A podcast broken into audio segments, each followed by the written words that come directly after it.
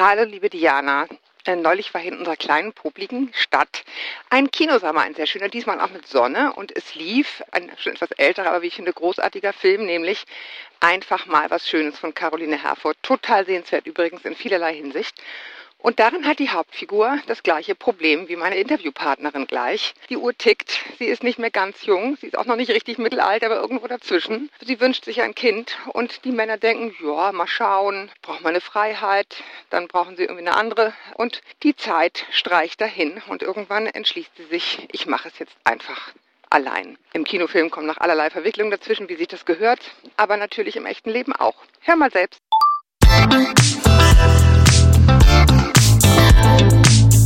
Willkommen zu einer neuen Folge von Meno an mich. Denn dieser Podcast ist für euch, liebe gereifte und interessierte Frauen dieses Landes. Jede Woche sprechen wir mit spannenden Frauen und empowern euch mit Wissen und Inspiration. Wir, das sind Diana Helfrich und Julia Schmidt-Jorzig aus der Brigitte Woman Redaktion. Heute spricht Julia mit Hannah Schiller, die sich selbst Solo-Mama nennt, weil sie genau das ist. Eine Frau, die sich entschlossen hat, allein Mutter zu werden. Und zwar mit einer Samenspende und ohne Partner. Denn der hatte beim Thema Kinder so lange gezögert, bis der Wecker ihrer eigenen biologischen Uhr schon bedrohlich schrillte. Mit ihr will ich jetzt darüber sprechen, wie es zu der Entscheidung kam, wie sie heute darüber denkt, wie es war, allein ein Kind zu bekommen und wie es sich heute als bewusst Alleinerziehende lebt und was man eigentlich tun muss, um Mama zu werden, ohne One-Night-Stand, Co-Parenting-Modelle oder Partner. Hallo, willkommen, liebe Hanna. Hallo, Julia. Hanna, wie alt ist dein Kind heute und wie alt warst du, als du dich zu dem Schritt entschlossen hast? Mein Sohn, der ist inzwischen sechs Jahre alt, der kommt auch demnächst zur Schule. Das ist eine sehr mhm. aufregende Zeit. Und ich war 36 Jahre, als ich ihn bekommen habe. Also ich 35, als ich die künstliche Befruchtung gemacht habe und 36 war ich dann schon, als er dann auf der Welt war. Okay. Wie war deine persönliche Situation, als die Kinderfrage für dich immer drängender wurde? Ja, am Anfang, da war es so, also ich war äh, ziemlich lange mit einem Freund zusammen, so ich sag mal bis 30 ungefähr, und da war diese Kinderfrage noch gar nicht so präsent. Mhm. Und ich äh, hatte mir zum Beispiel auch vorgestellt, naja, ich muss jetzt eigentlich gar nicht unbedingt Kinder bekommen. Und dann habe ich Anfang 30 jemanden kennengelernt, wo ich dachte, ach doch, Ah doch, mit dem kann ich mir das mit super vorstellen. Mit dem auf jeden Fall. Mit dem kann ich mir das super vorstellen. Und da war für mich eigentlich so innerlich klar, ich möchte Kinder und auch gerne mit ihm. Und ich habe dieses Thema aber aus mir auch nicht so ganz äh, nachvollziehbaren Gründen habe ich das einfach nicht so schnell auf den Tisch gebracht. Ne, am Anfang ist ja diese mhm. Verliebtheitsphase beidseitig, dann will man die Zeit miteinander genießen, da will man einfach schöne Momente zu zweit erstmal verbringen und irgendwann dann, wenn es, sage ich mal so, vielleicht auch ein bisschen in Richtung Alltag geht oder Zukunftsplanung, da fällt es dann mhm. schon mal auf, dass man sich denkt, okay, jetzt sollte ich das Thema doch mal irgendwie ansprechen. Und da habe ich sehr lange gezögert. Also für meinen Geschmack habe ich da auch ein bisschen zu lange gezögert. So um die drei Jahre. Und nach so circa drei Jahren, wo wir zusammen waren, habe ich dann mal so ganz vorsichtig so ein paar Stichworte in Richtung Kind. Wie ist es mit Kind? Hier, guck mal dir die tollen Babyklamotten an. Also so ganz subtile Hinweise. Mhm, die super subtil, habe ich auch gerade so, gedacht. Ja. Genau, super subtil. Guck mal die süßen Söckchen. Für mich, mhm. Genau, für mich war das total klar und ich dachte mir, jetzt deutlicher kann ich ja wohl nicht werden. Für ihn war das allerdings nicht so klar. Und dann habe ich dann irgendwann in einem Urlaub war das wunderschöne Stimmung, wirklich ein toller Urlaub, den wir zusammen verbracht haben. Da habe ich dann diese Frage gestellt, weil ich das einfach nicht mehr aushalten konnte. Möchtest du ein Kind mit mir haben oder nicht? Denn ich möchte Mama werden. Und dann hatte er mir auf meine sehr direkte Frage geantwortet, nein, möchte ich nicht. Ich möchte niemals Vater werden. So. Und dann fing es so bei mir an zu arbeiten. Und das war so der Moment, wo ich dachte, oh Gott, mein komplettes Lebenskonzept stellt sich von heute auf morgen auf den Kopf. Darf ich einmal einhaken? Also zwei Dinge werden mir gerade klar. Das eine ist, oder, oder interessiert mich einfach. Ja. Das eine ist, warum hast du drei Jahre nicht gefragt? Mhm. Kannst du das heute beantworten? Kann man das überhaupt beantworten? Was, was lag da für dich in der Luft, was es verhindert hat? Hm. Für mich lag da schon die Angst in der Luft, dass er mhm. Nein sagt. Und dieses Nein, dazu war ich noch nicht bereit.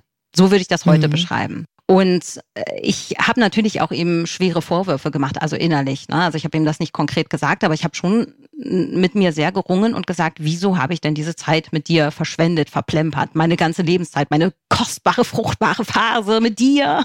Hm. Das ist aber natürlich auch in meiner Verantwortung gewesen, diese Frage zu stellen. Mhm. Und am Anfang ist es einfach so, ich glaube, was mich davon abgehalten hat, war auch dass ich dachte, naja, wir, wir sind ja gerade so glücklich, uns geht's ja so gut, ich will das nicht kaputt machen. Ne? Also eigentlich ein bisschen absurd, mhm. weil ich ja wusste, ich möchte ja ein Kind mit ihm und wenn er das nicht weiß, dann kann er damit ja auch gar nicht irgendwie umgehen. Ja, was ich ganz interessant finde, ist, dass du sagst, es ist meine Verantwortung. Ne? Aus heutiger Sicht mhm. wäre und ist es meine Verantwortung gewesen, diese Frage zu stellen, hätte ich es gleich viel früher gewusst. Mhm. Das, was dann kam, da hast du ja auch ganz bewusst gesagt, das ist meine Verantwortung. Es ist mein Wunsch, es ist meine Verantwortung. Ich kann jetzt nicht mehr auf jemanden warten, dazu kommen wir auch gleich. Mhm. Das Zweite, was mir durch den Kopf ging, als du das eben erzähltest, war, war, dass sich ja dann innerhalb dieser Beziehung mhm. der Wunsch verändert hat, offensichtlich. Also am Anfang war es, ich weiß gar nicht, ob ich Kinder will, so wie ich mhm. jetzt gehört habe. Mhm. Dann, auch mit dem Mann wäre es eigentlich toll.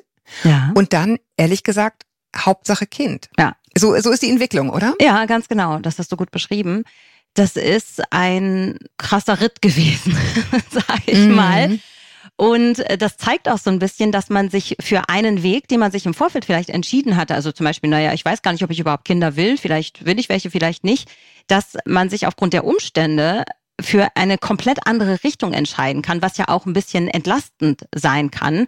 Weil am Anfang war natürlich schon bei mir dieses Bild, als ich dann die Liebe meines Lebens, sage ich mal, kennengelernt habe, habe ich schon gedacht, mhm. naja, wenn, dann die traditionelle Familie. Und diese traditionelle Familie, da sage ich jetzt mal Mutter, Vater, Kind, die gemeinsam ohne Samenspende mhm. einfach auf ganz herkömmliche Weise eine Familie gründen. Die hatte ich zwar in meinem Hinterkopf, die musste ich aber irgendwie zumindest ein wenig gehen lassen. Und das ist also insgesamt ein Prozess gewesen, wo ich auch denke, das ist eigentlich auch gut, das mal zu merken, dass man nicht darauf angewiesen ist, dass es nur nach diesem einen Schema klappt oder dass man auf jeden Fall Kinder hat als Frau oder dass man auf jeden Fall keine Kinder hat, wenn man keinen Partner hat und solche Sachen. Das ist, für mich hatte sich nochmal ein komplett neues Konzept plötzlich mhm. entwickelt. Das ist irgendwie entstanden, von dem ich vorher gar nicht wusste, obwohl ich zum Beispiel wusste, logischerweise, dass es Alleinerziehende gibt.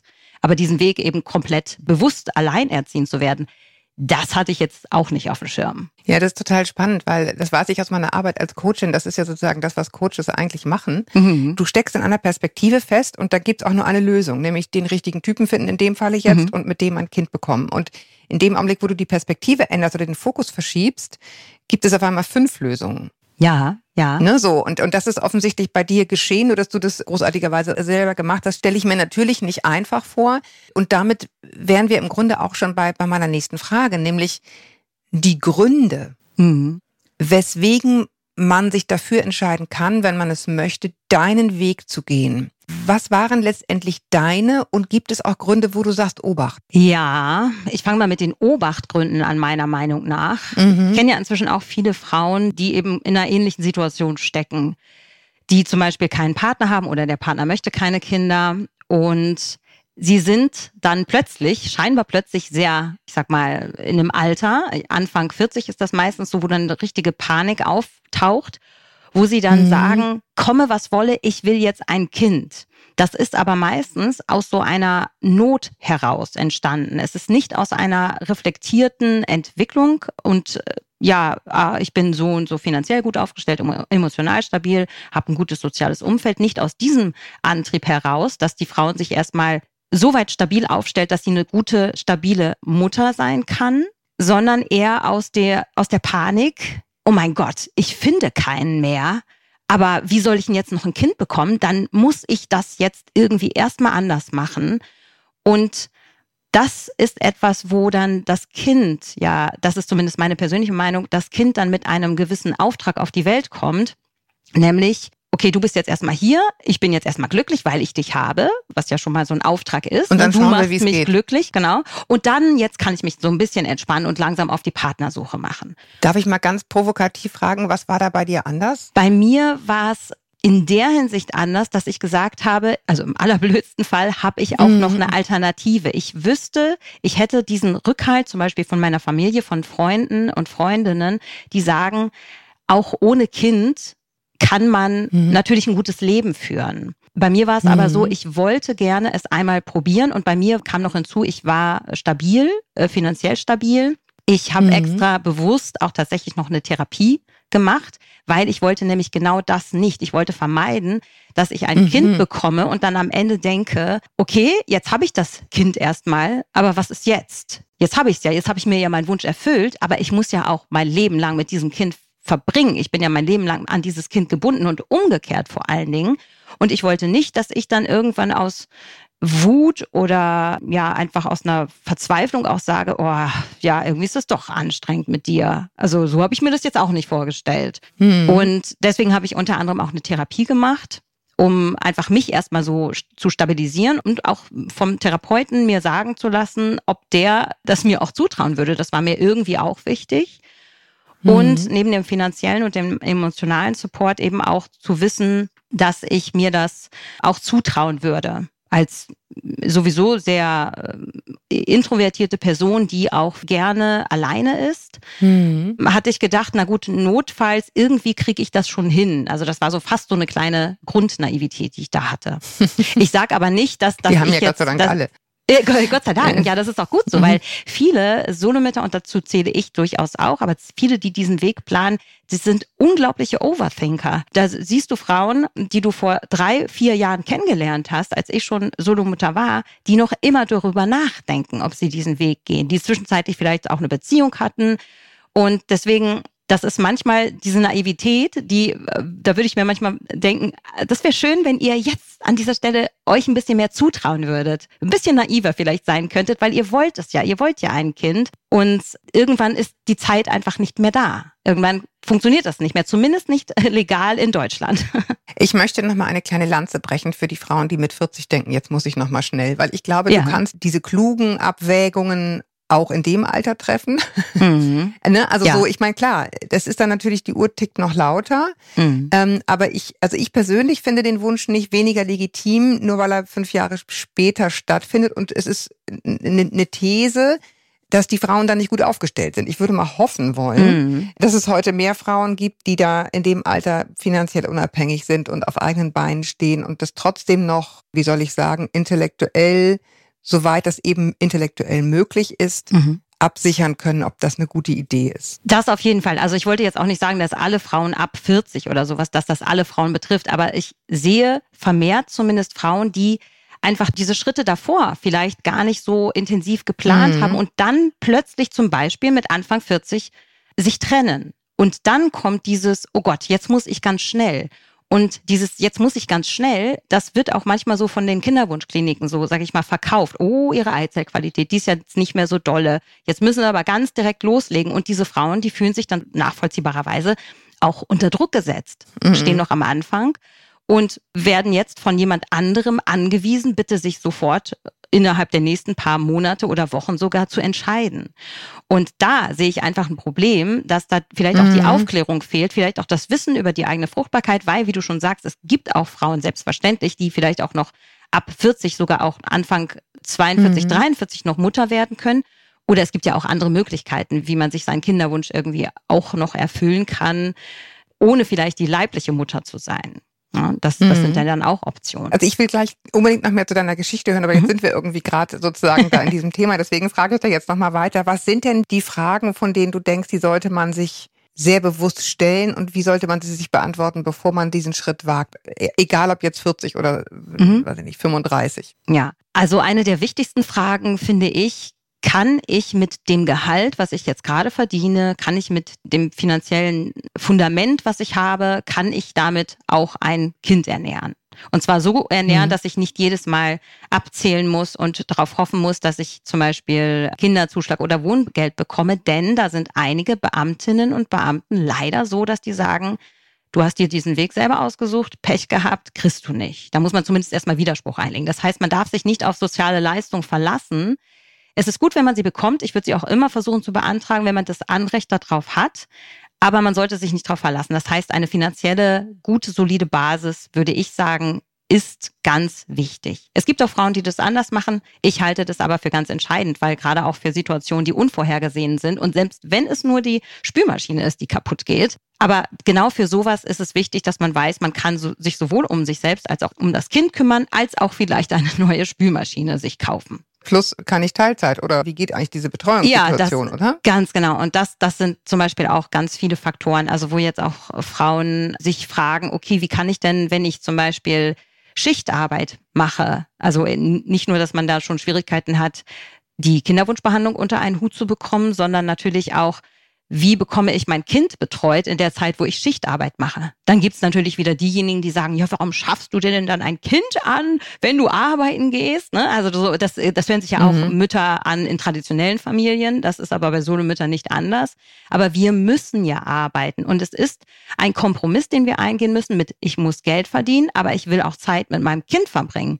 Und da mhm. da kein zweiter Betreuungs, äh, keine zweite Betreuungsperson da ist, jetzt per se zumindest, muss man meiner Meinung nach zumindest dafür sorgen, dass man noch jemanden im Umfeld hat, der oder die eine mögliche gute ja, Bezugsperson für das Kind ist, dass man auch mal sagen kann, oh, ich habe jetzt heute ganz spontan einen Termin, dann kannst du das vielleicht mal übernehmen. Mhm. Ja, gut, ich meine, wenn man die hätte, dann wären alle Familien glücklich, ne? Nicht nur ja. die Solomamas. Ja. Das ist ja leider das Hauptproblem, ja. diese Person zu finden, ja. Auf jeden Fall. Welche Frage sollte man sich noch stellen? Die Motivation? Ja, die Motivation, das ist so, die kann sich ja auch verändern. Ne? Also so wie, wie man am Anfang sagt, ich will keine Kinder und dann, oh doch, mit dem doch, kann sich ja auch die Motivation verändern. Mhm. Deswegen, also ja, bestimmt auch. Welche Frage man sich auf jeden Fall auch stellen könnte, ist, also ich hatte es ja schon gesagt, ich bin so ein introvertierter Typ. Das heißt auch, ich kann es nicht leiden, wenn 24 Stunden um mich herum Action ist. Also ich, ich brauche meine Ruhe.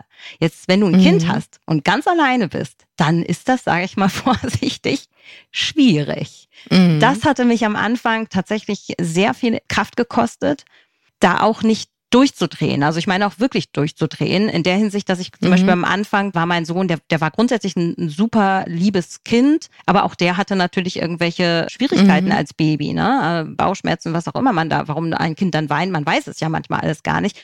Und das war mir irgendwann wirklich zu viel, dass ich da wirklich so eine Aggression hatte, so eine richtig krasse Aggression und wo ich mich an die Worte meiner Mutter erinnert hatte, die meinte, sobald du das merkst, gehst du sofort, legst du ihn erstmal sicher ab, gehst du sofort aus dem Raum und trittst auf irgendwas, beißt auf irgendwas, haust auf irgendwas oder schreist meinetwegen auch in Kissen.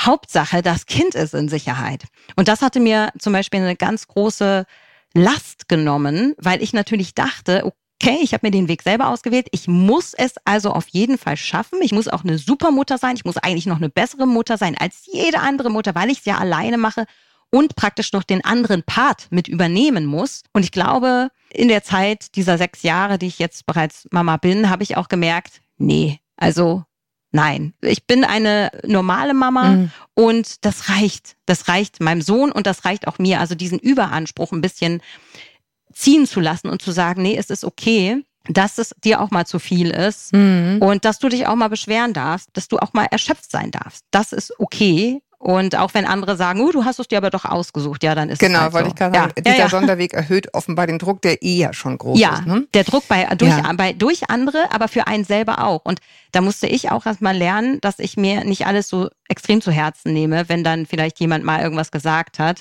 naja gut, aber wir unterstützen dich jetzt vielleicht dann nicht. Ich meine, du hast dir das ja selber ausgesucht. So hat mir das übrigens nie jemand persönlich gesagt.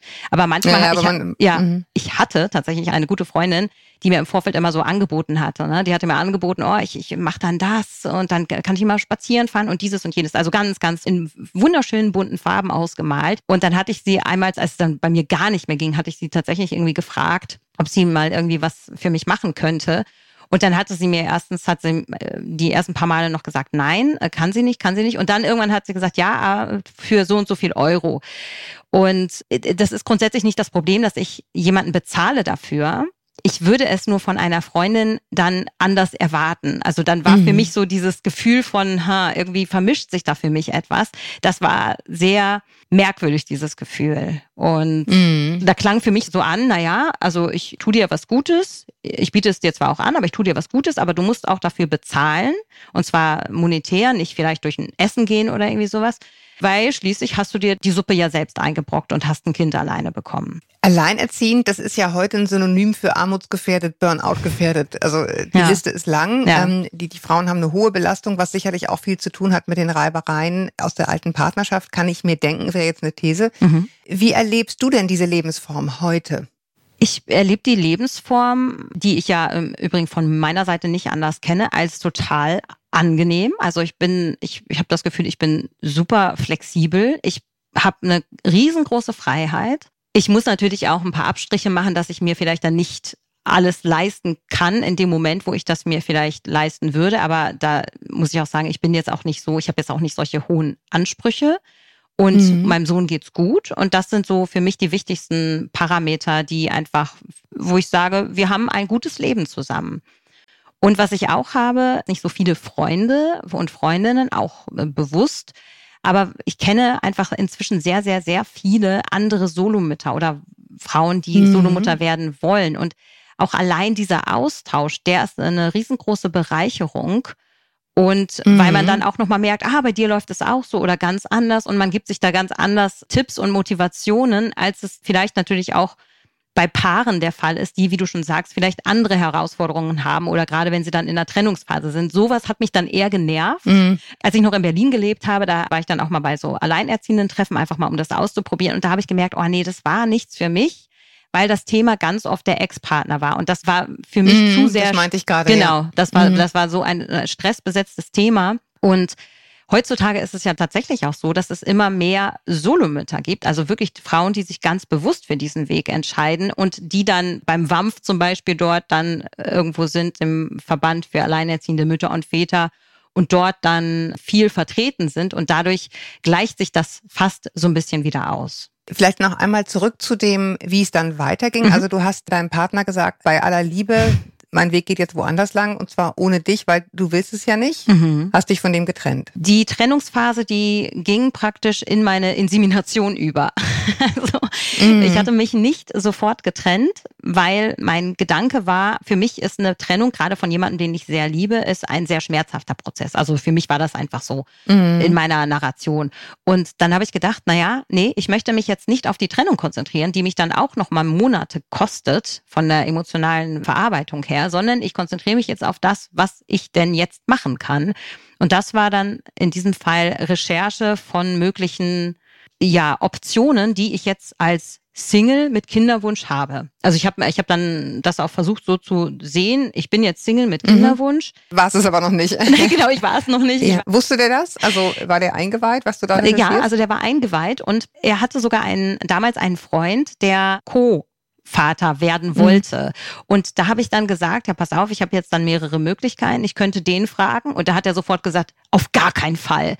Und dann, äh, ich weiß auch nicht, ob ich das jetzt eher aus der Emotion heraus gesagt habe, so nach dem Motto, na, wenn mhm. du nicht willst, dann, dann nehme ich den halt, äh, wenn der das mhm. will. Aber es war für mich dann eigentlich auch klar, dass zum Beispiel diese Co-Elternschaft, dass das Modell für mich nicht in Frage kommt.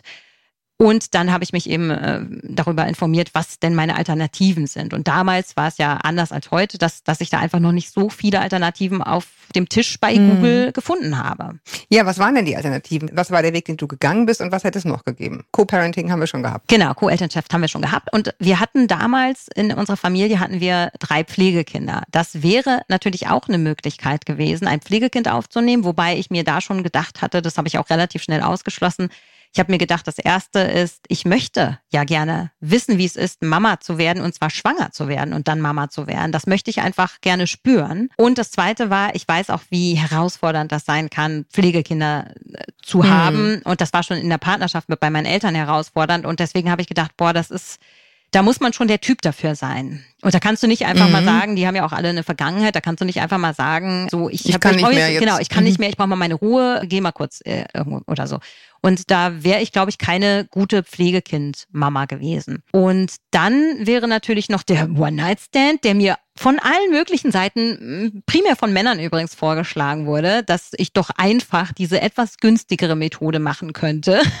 einfach, mhm. einfach irgendwo hin und mich jemanden an den Hals schmeißen. Und das klappt dann ja bekanntlich auch immer gleich beim ersten Mal. Und mhm. da habe ich dann auch gedacht, also nee, also seid ihr bekloppt oder was? Das war auf gar keinen Fall meine Idee, aber diese Idee kam ja auch eher aus dem Umfeld. Wird übrigens heute Frauen immer noch vorgeschlagen. Ne? Warum hast du denn nicht mhm. einfach den Typen da genommen? Eigentlich auch den Männern gegenüber absolut unfair. Würde ich auch sagen, ja. ja. Absolut. Und deswegen äh, fand ich es immer so irritierend, dass mir diese Vorschläge auch durchaus Männer gemacht haben. Also, mhm. ja, und dann kam eben Dänemark beziehungsweise dänische Samenbanken, die dann sehr positiv einfach bei Deutschen ankamen und sehr viel deutsche Werbung geschaltet haben. Und das war mein großes Glück. Ich muss noch einmal dazu, da fehlt ein Zwischenschritt. Ja. Warum nicht einfach eine deutsche Samenbank? Ich äh, kam auf das Thema Samenbanken erstmal gar nicht. Also ich habe erstmal nur sowas eingegeben wie Single, Kinderwunsch, Partner will keine Kinder und dann kam überall einfach die dänischen Samenbanken. Die deutschen Samenbanken haben damals keine Werbung gemacht für Singlefrauen mit Kinderwunsch. Und es gab ja auch dieses Problem, sage ich mal, dass es alles noch vor dem sogenannten Samenspenderregistergesetz war. Das heißt, da war das noch gar nicht so klar, was denn eigentlich passiert mit dem Samenspender von einer Samenbank, wenn eine Singlefrau über diesen Samenspender schwanger wird. Mhm. Und das hatte also unter anderem auch rechtliche Hintergründe, weswegen die sich nicht so getraut haben, das alles ganz groß ja, publik zu machen. Da geht es um Versorgungsansprüche. Vielleicht noch einmal zu diesem Gesetz, weil wir es jetzt ja. einmal angesprochen haben. Da wurde geregelt, was mhm. mit den Versorgungsansprüchen ist. Ne? Da wurde auch insbesondere geregelt, dass der Samenspender, also dass das Kind später Zugriff auf den Samenspender hat, in welcher Form auch immer. Genau, das einerseits, aber natürlich genau, was du auch sagst, dass dann der Samenspender nicht automatisch auch weder das Sorgerecht bekommt, noch eben Unterhalt zahlen muss oder dass das Spenderkind später erbberechtigt sein kann oder auch eben der Spender dem Spenderkind gegenüber erbberechtigt sein kann. So rum geht's ja auch. Mhm. Genau, und diese rechtlichen Voraussetzungen mussten im Grunde erstmal geschaffen werden und damit dann einfach diese Kliniken und auch die Samenbanken sagen konnten, okay, jetzt sind wir safe und jetzt können wir das auch alle Frauen bewerben. hier machen lassen. Genau, jetzt können wir da ein bisschen mehr bewerben. Wird heute immer noch nicht so viel gemacht, aber auf jeden Fall schon deutlich mehr. Äh, Kliniken und Samenbanken machen. Das. Aber wie ist der Stand jetzt bei dir? Du bist da also hingegangen, mhm. hast dort eine Samenspende erworben. Mhm. Inwieweit hätte denn dein Kind Zugriff auf die Informationen? Also dazu muss man zwei Unterscheidungen machen. Das erste war, mhm. dass ich den ersten Versuch in Dänemark hatte mit einem anonymen Samenspender.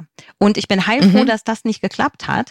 Mhm. In Dänemark ist das ja erlaubt mit anonymen Samenspendern und mein Kind hätte dann niemals die Möglichkeit, diesen Samenspender kennenzulernen. Mhm. Und dann hat der zweite Versuch, wo ich dann erfahren habe, dass ich das auch in Berlin machen darf, der hat dann geklappt, glücklicherweise.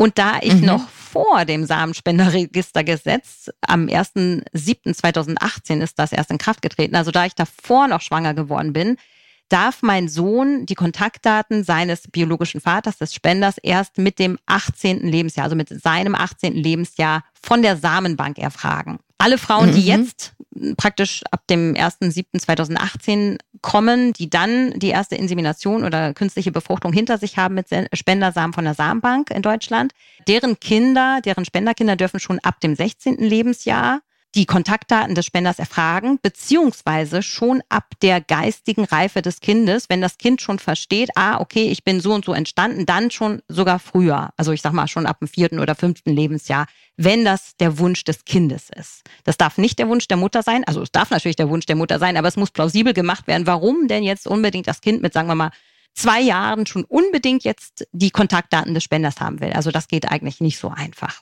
Aha, okay. Gut, also du hast das gemacht. Mhm. Du sagst jetzt in Berlin gemacht. Genau, in Berlin habe ich das gemacht. Und dort hatte ich die Möglichkeit, zwei Samenbanken auszuwählen. Eine deutsche, die wurde mir da gesagt, und eine dänische. Und ich habe mich einfach weiterhin auf eine dänische äh, berufen. Ich wollte mhm. gerne eine dänische Samenbank und Dort habe ich dann einen Zugang bekommen zu der Webseite und habe mir dann erstmal von der Fülle von über 100 Spendern, habe ich mich da erstmal durchgeklickt und habe gedacht, oh mein Gott, was, oh Gott. Also ich, das ist so eine Art Tinder, muss man sich vorstellen. Also man ja. sieht dann da, wie die aussehen. Oh Gott, okay. Ja, aber ja. Baby-Tinder, sage ich mal. Also du siehst halt nicht die Erwachsenenbilder, sondern du siehst die Kleinkindbilder so. oder die Babybilder von Spendern. Auch nicht von allen. Was für ein krasser Marketing-Trick. Ja, ja, okay, ja, auf mhm. jeden Fall. Also es gibt inzwischen Samenbanken, die auch auch Erwachsenenbilder anbieten für extra Gebühr. Aber diese Samenbank macht das nach wie vor auch heute nicht. Und für mich käme es auch tatsächlich nicht in Frage. Also mir war wichtig, dass ich mir meine eigene Fantasiegebilde über den Spender konstruieren kann. Und da habe ich mir dann auf jeden Fall einen Spender ausgesucht. Das hat auch ein bisschen länger gedauert. Ich habe ein paar Mal hin und her überlegt, habe mich dann von dem schönsten, der mir am attraktivsten erschien, habe ich mich runtergearbeitet zu dem, der am fittesten, am gesündesten erscheint.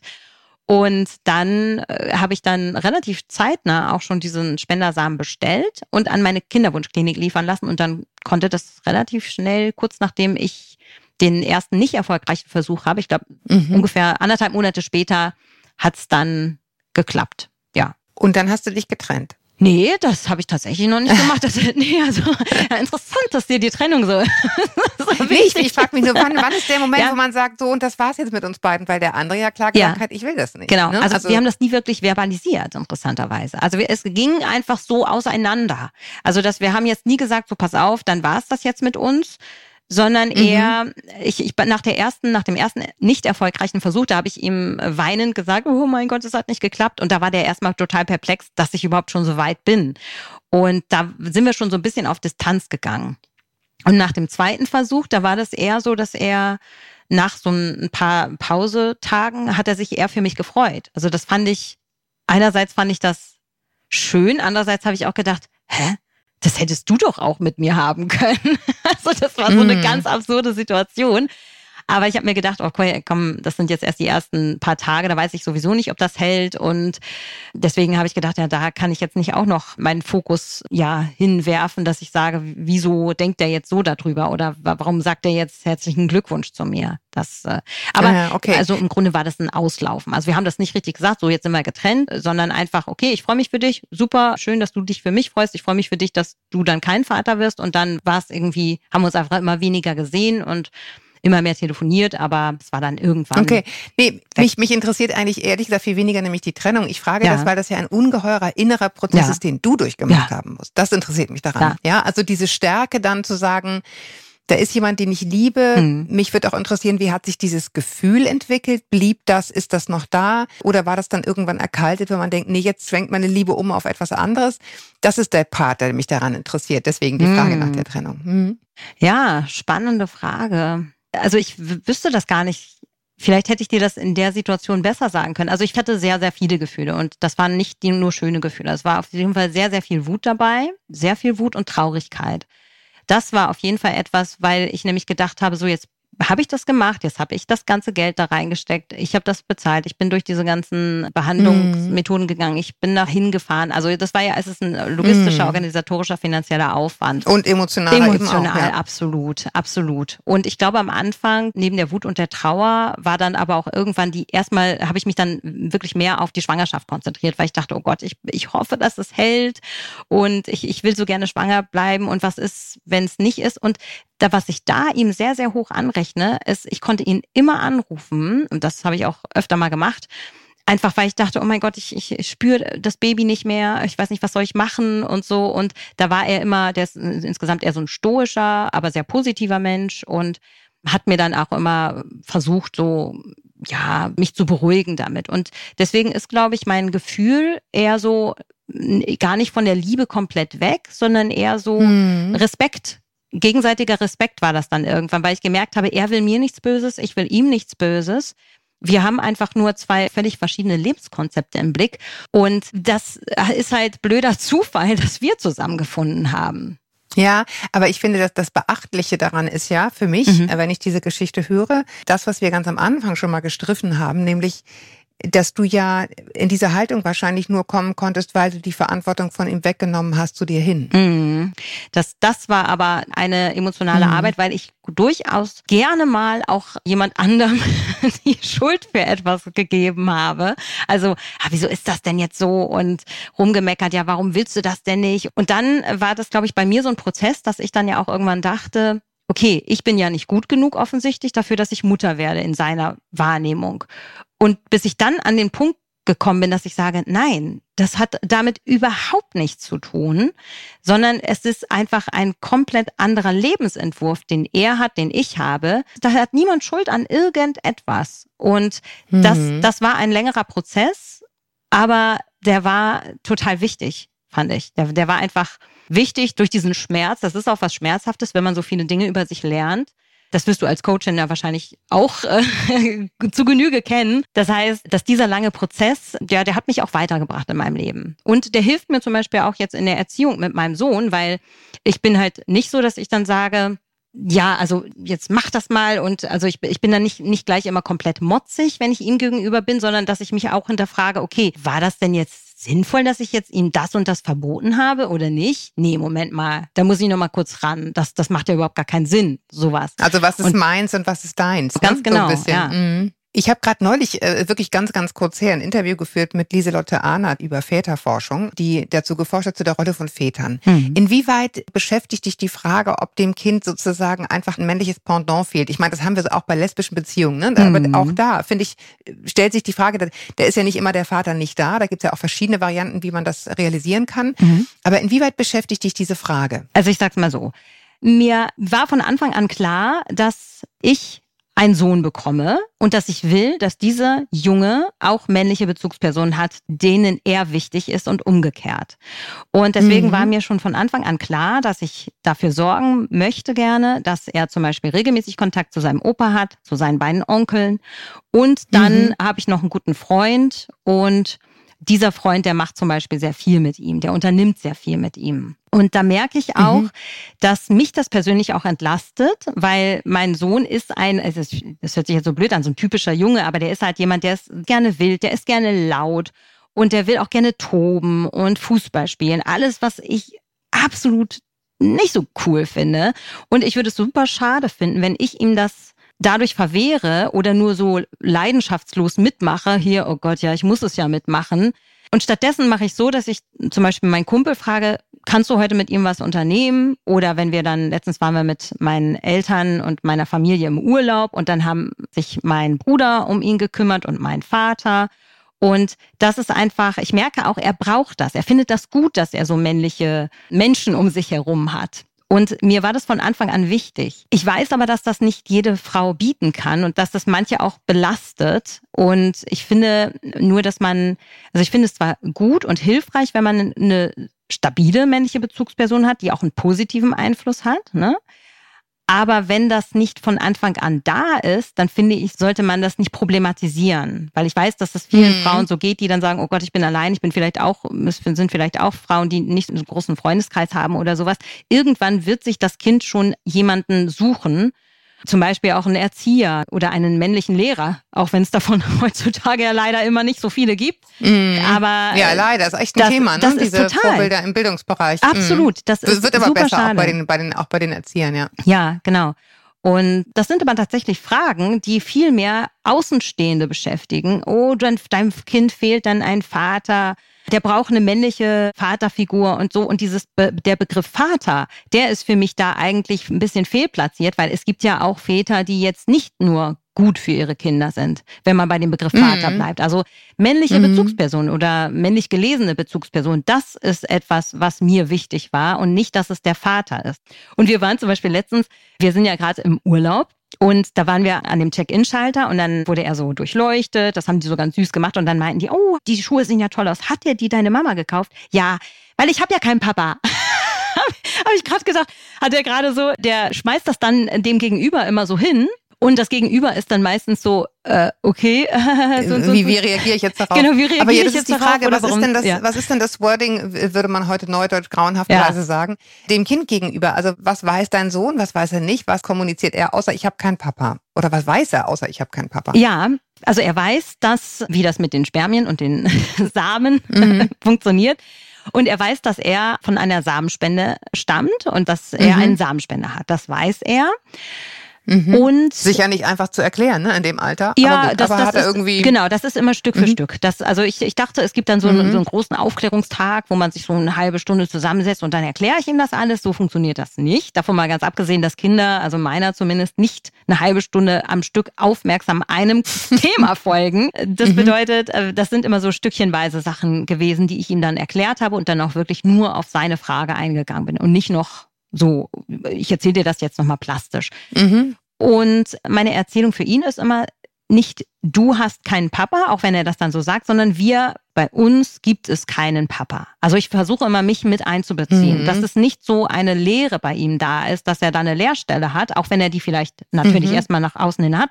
Aber ich sage, ne, wir haben keinen Papa, du hast einen Vater, der lebt gar nicht bei uns und da ist er schon raus. Mhm. Für ihn ist es insgesamt nach wie vor interessanter, dass er Halbgeschwister hat. Und das ist etwas, was er zum Beispiel auch bei dem ersten Schulgespräch gesagt hat, als er erzählen sollte, wie viele Geschwister er hat oder ob er Geschwister hat, er meinte er dann, ja, sieben. Und da waren die erstmal ganz perplex und dann habe ich gefragt, weißt du denn, warum du sieben Geschwister hast? Und so sind wir dann eben auf dieses Thema gekommen, weil das ist ja auch ein weiterer Punkt.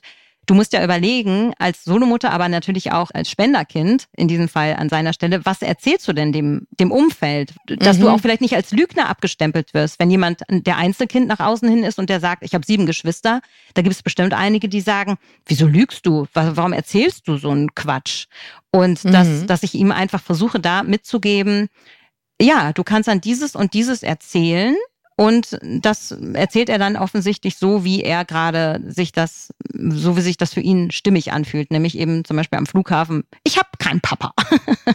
Aber jetzt muss ich mal, ich, entweder ich stehe auf dem Schlauch, ja. wieso hat er sieben Halbgeschwister? Er hat hm, dieser Spender, der, ah. genau, der hat schon anderen Familien geholfen und da gibt es Möglichkeiten, sich zu vernetzen und deswegen wissen wir, okay, wir haben eine WhatsApp-Gruppe mit diesen anderen Müttern und deswegen weiß ich auch, dass Krass. er siebeneinhalb Geschwister hat. Genau. Ja, ich muss es an dieser Stelle einmal sagen. Ich habe ganz in den ersten Jahren des Elterngesprächs des anderen Podcasts, den ich mache, mhm mal ein Interview mit einem Samenspender geführt, der selber Samenspender ist und wo ich dann auch erfahren habe, auch da gibt es natürlich eine Obergrenze, weil ab einer gewissen Samenspendenzahl steigt natürlich die Wahrscheinlichkeit, dass diese Kinder ohne es zu wissen sich kennenlernen ja. und als Geschwister ein Paar werden. Ja. Klingt jetzt mathematisch unwahrscheinlich, ist es aber gar nicht so sehr, wenn man merkt, wie viele Leute sich über wie viele Ecken kennen. Ja. Also das wird da auch ganz offen gespielt. Es gibt eine WhatsApp-Gruppe mit diesen anderen Müttern. Interessant, okay. Mhm. Das ist auch mit diesem Thema, äh, worauf du ja wahrscheinlich so ein bisschen hinaus möchtest, dass nicht sich Geschwister untereinander plötzlich ineinander verlieben.